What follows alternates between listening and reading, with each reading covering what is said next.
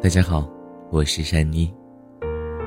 这么长的一段时间，有一个星期的时间，七天，期间也有深夜的时候录了两期节目，但是状态都特别不好。嗯，可能节目的质量也不是太好，所以呢，在这里要跟广大的听众朋友说一声对不起。那么现在忙完了，然后又重新的开始录制珊妮电台。那么今天要讲到这个故事有点长，来自于信世桥，嗯，你心里的最后一个，讲的是关于米米和大江的故事。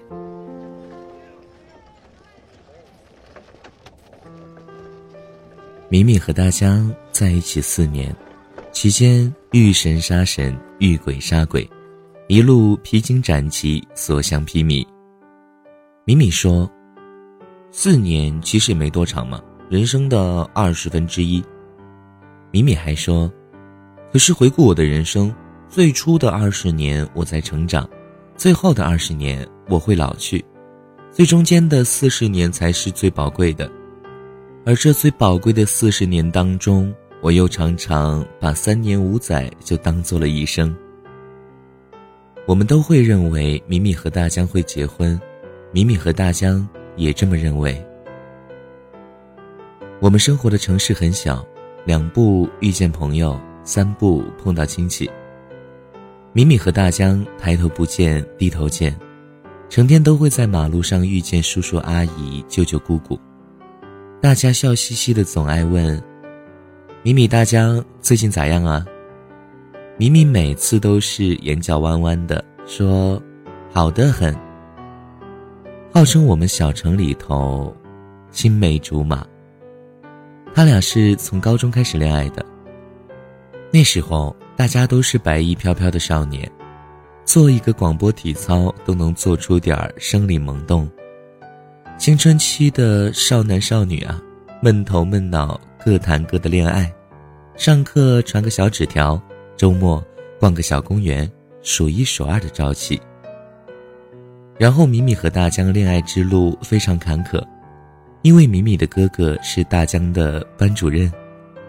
米米哥哥自从知道米米恋爱之后，上课的时候就经常用一种异样的眼光看大江，觉得这孩子怎么看怎么配不上米米。米米是谁？是他们家的小公主，衣来伸手、饭来张口的小公主，做哥哥的。觉得非要有个有钱的、有权的、有姿色的，才能配得上他家的米米，然并卵。大江怎么看怎么像一个大土豆，闷声不出气的。班主任哥哥长叹一口气，每次改到大江的作业就气不打一处来，然后就把米米叫去教训一顿，威胁米米，要是他俩任何一个人的成绩下去了。就要动用班主任的权威拆散他们，所以米米和大江的爱情是在这种战斗气氛中成长起来的。米米和大江常说：“革命尚未成功，同志仍需努力。”所谓革命就是高考。高三的时候，米米和大江的学校实行半封闭的军事化管理，每天十点钟下晚自习，十点钟。还得冲回去写作业。许多小情侣迫不得已将终身大事搁置一边，该撕逼的撕逼，该分手的分手，分完马上投入到高考冲刺当中。大江摇头直叹气：“天堂有路我不走，学海无涯苦作舟。”说完继续埋头做题。幸好米米和大江的情比金坚。并没有因为学海浮沉而放弃对方。米米说：“大江，我们一起考到一个学校。”大江点头称是，像话。米米文科，大江理科，两人花了一整天的时间，确定了一个文科也不错、理科也不错，并且有希望考上的学校。大江指着高考指南，西郊。西郊，就就西郊了。高考结束，米米超常发挥，大江也超常发挥。然而那年西郊分数线提的贼高，他们谁也没考上。米米留在本地的一所一本，大江千里迢迢的去了东北。我们都说他们还真是对苦命鸳鸯，好容易革命成功了，一不小心还要兵分两路。米米嗷呜嗷呜的哭了三天，大江去找米米，别哭了，我带你去吃好吃的去。然后据米米回忆，那顿饭也真是一次奇遇。小城里开了一个很高档的旋转餐厅，大江拿出了他高三所有的积蓄两千块，准备带米米去奢侈一次。米米说：“头一次体会到被包养的快感。”结果上去了才知道，那压根儿是金玉其外，败絮其中。说什么旋转餐厅，原来是自助火锅，五十九块钱一个人，米米和大江吃的满头是汗。吃爽了之后，大江把剩下的一千九一并拿给米米。大江说：“我离开你的这段时间，要好好照顾自己啊。”米米嘴巴里叼着一块毛肚，眼泪刷刷的就出来了。大江说：“别整的跟韩剧似的，眼屎都出来了。”大江走的前一天，朋友们聚会喝了个通宵。大江一个一米八的大高个儿，从来不说煽情话，那天却红了眼眶。趁着酒劲儿，把这小半辈子没说的情话，全给说了。歪着依着，靠在米米身上，挨个嘱咐身边的朋友：“替我照顾好米米啊。”末了，第二天酒醒，没事人一个，坚决不承认。前一天，他说了啥？大江说：“谁说谁是傻逼？”我们笑而不语。最后，这个傻逼在我们的注视下，大摇大摆的、潇潇洒洒的上了火车。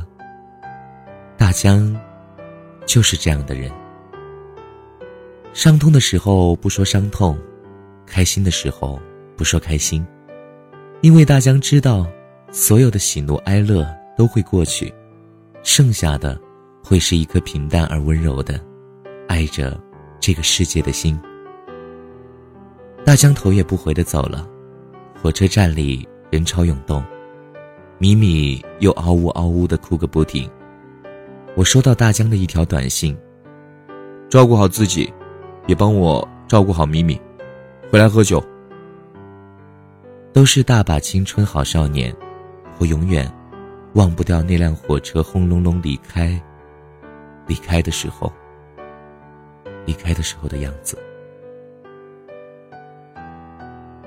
米米和大江异地了，那时候还没有微信。米米玩博客，在博客置顶了一篇文章。没有经历过一次异地恋的情侣，不算真正的情侣。文章里说，只有异地恋才能让我们真正的相信爱情。我坚信米米被心灵鸡汤洗脑了，米米坚信我封建迷信不信科学。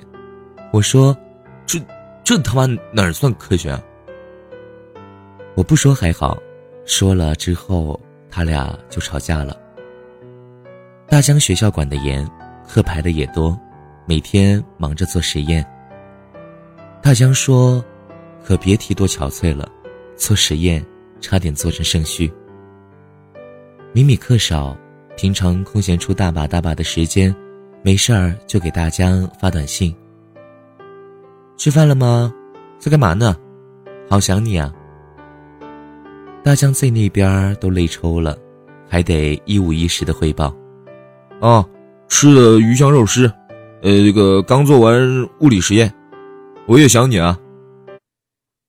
米米嫌弃大江回短信慢，认为自己备受冷落，后来不发短信了，直接打电话。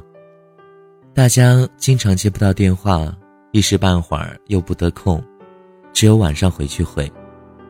回的时候，米米已经睡着了，睡眼朦胧的听到大江在那头支支吾吾，米米好困啊，大江也好困啊。后来他们约定一周打一次电话，电话时间越来越短，沉默时间越来越长。有一天，米米突然问：“你是不是不爱我了？”大江说：“屁。”米米说：“你就是。”其实，米米做出这个推测是经过多方考量的。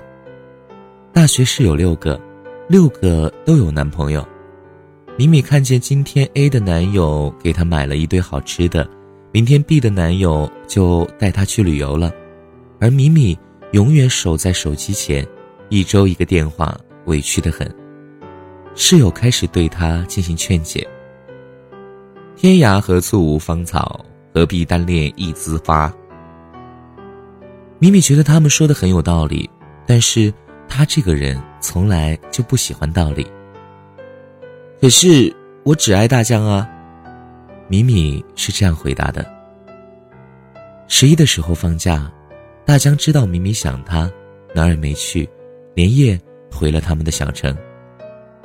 米米靠在大江怀里哭，大江知道米米的委屈，米米也满怀委屈。可是，他们一个字也没有提。以后的大学四年，仍然一周一个电话，没有好吃的，也没有旅游。米米和大江的爱情平淡如水，米米和大江的爱情甘之如饴。后来，大江跟我说，他大学的时候最不敢听的一首歌是《晴天》。他说，晴天特别像他们。刮风这天，我试过握着你手，但偏偏风渐渐把距离吹得好远。好不容易又能再多爱一天。大江说：“真的，我们好不容易又能多爱一天。”我说：“没关系，四年都熬过来了，以后你们可以放心大胆的。”不在乎昨天、今天和明天，世界留给你们的会是漫长的永远。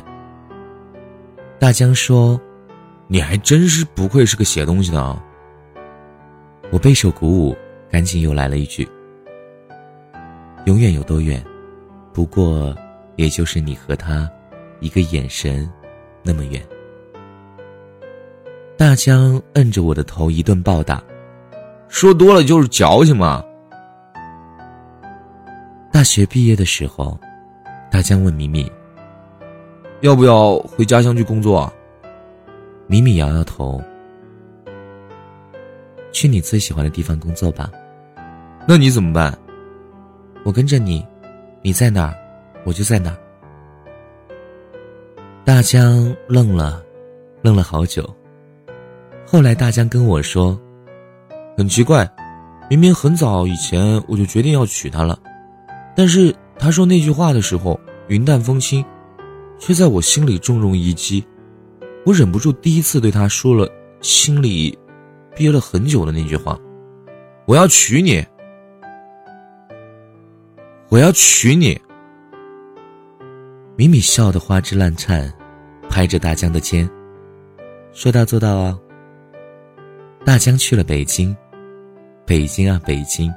咖啡馆与广场有三个街区，就像霓虹灯到月亮的距离。米米一路随行，也去了北京。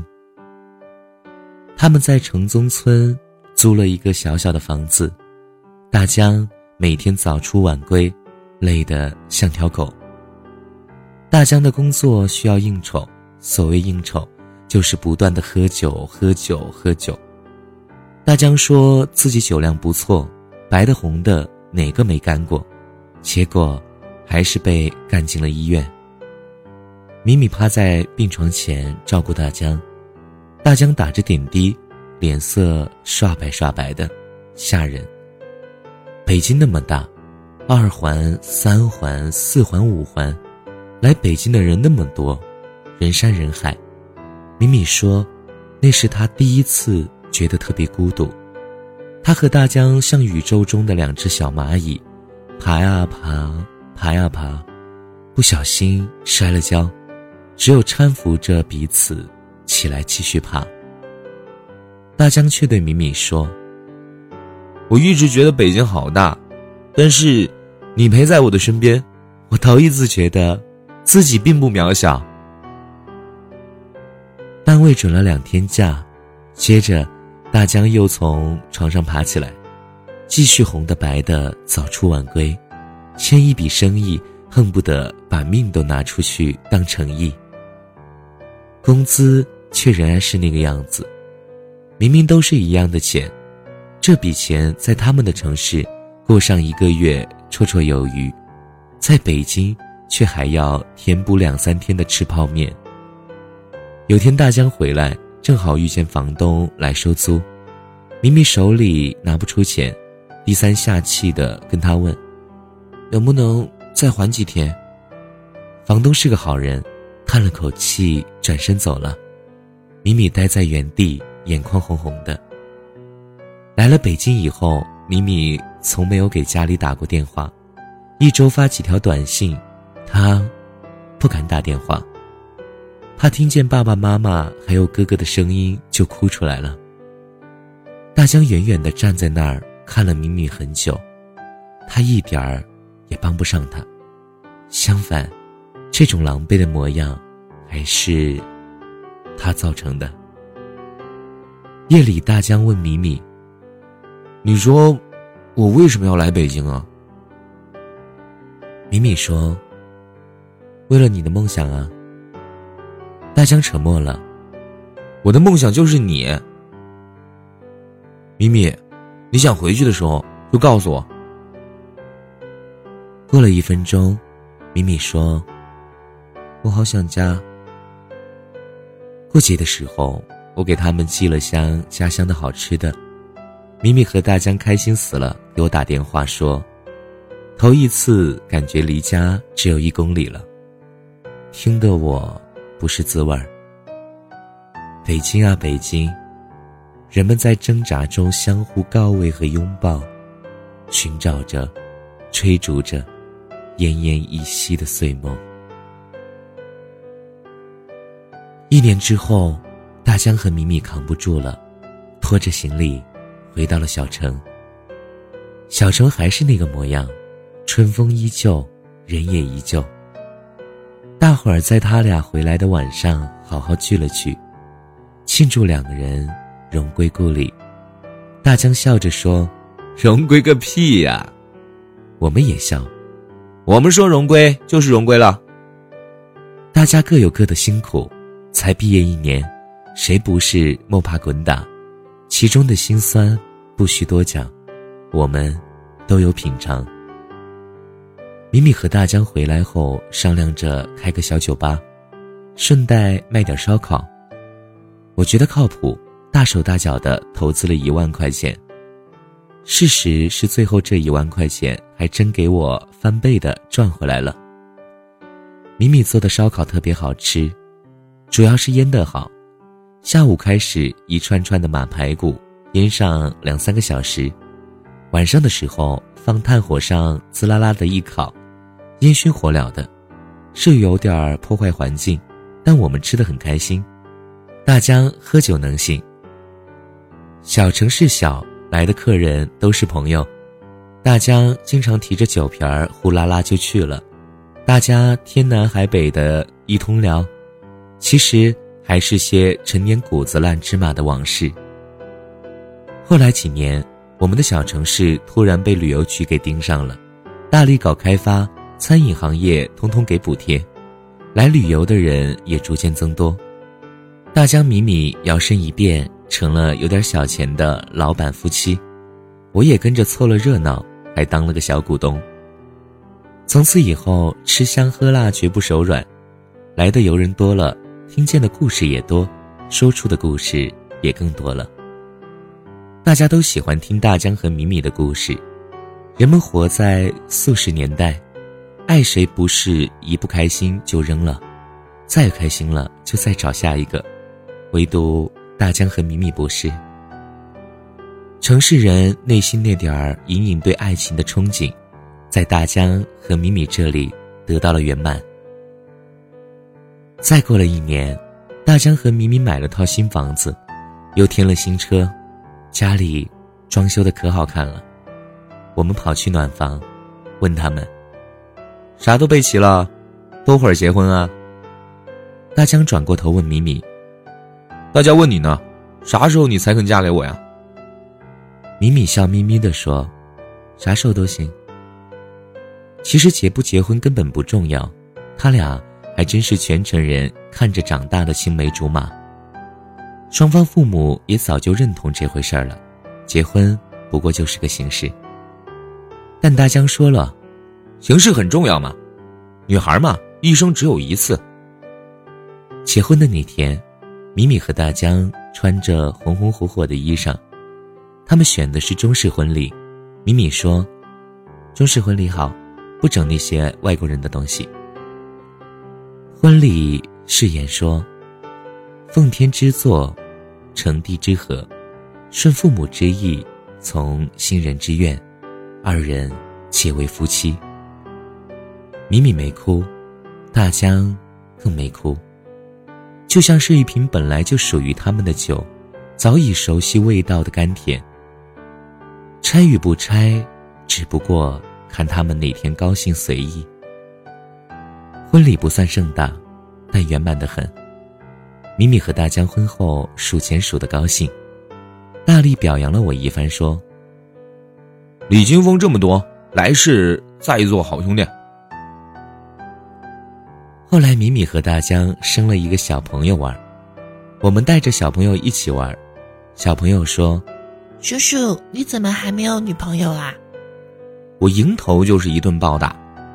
你叔叔喜欢浪迹天涯，不行吗？不行吗？米米和大江冲过来，又追着我一顿暴打。这么多年了。这俩一直都是这联手欺负兄弟的尿性。其实我觉得他俩还真的挺不容易的，甜过也苦过，笑过也哭过，一辈子那么长，有个人心甘情愿的陪你走下去是运气，两个人彼此都心甘情愿的走下去，那就是福气。运气错过了就没有了，就像买彩票一样。你稍一犹豫，就错过了那个中奖的号码，然后就此告别五百万，懊悔一百个夜晚，他也变成了别人的五百万。福气是常伴你一生的，你上辈子积的德，这辈子撵也撵不走。米米和大江就是彼此的福气。我忽然想起大学时候的米米和大江，一周一个电话，从不多，也从不少。后来，米米说，那些从前和她同寝室的姑娘，一个个都分手了，有的远走他乡，有的荣归故里，身边，却都不是从前的那个人。米米说，她其实很明白的，爱情并不是一顿美食，一场旅游，消费完这一次之后，你们还有更多的柴米油盐酱醋茶。古人说，相敬如宾是对的。爱情不是用来挥霍，是用来保存的。很多东西历久弥新，他并不在乎一时的闪光，偏偏喜欢一世的温暖。米米还说，爱情是十分满分，最好的状况是，你也五分，我也五分。少年时的我们都贪心，奢求对方多给几分，逐渐变成六分、七分、八分。最后，他对你的爱登峰造极，可是你却不知道，最美丽也是最危险的。他对你的爱上了天堂，天堂的转念就是地狱。米米说：“不奢望做他最开头的一个，不奢望做他最深刻的一个，只奢望做他心里的最后一个。一辈子很长，你最终会成为他心里唯一的那一个。”米米做到了，幸运的是，米米即是他的开头一个，是他最深刻的一个，并且，也是他心里最后的一个。故事的小黄花，从出生那年就飘着童年的荡秋千，随记忆一直晃到现在。Re so so si do si la so la si si si si la si la so，吹着前奏，想起花瓣试着掉落，为你翘课的那一天，花落的那一天，教室的那一间，我怎么看不见？消失的下雨天，我好想在另一边。没想到失去的勇气我还留着，好想再问一遍，你会等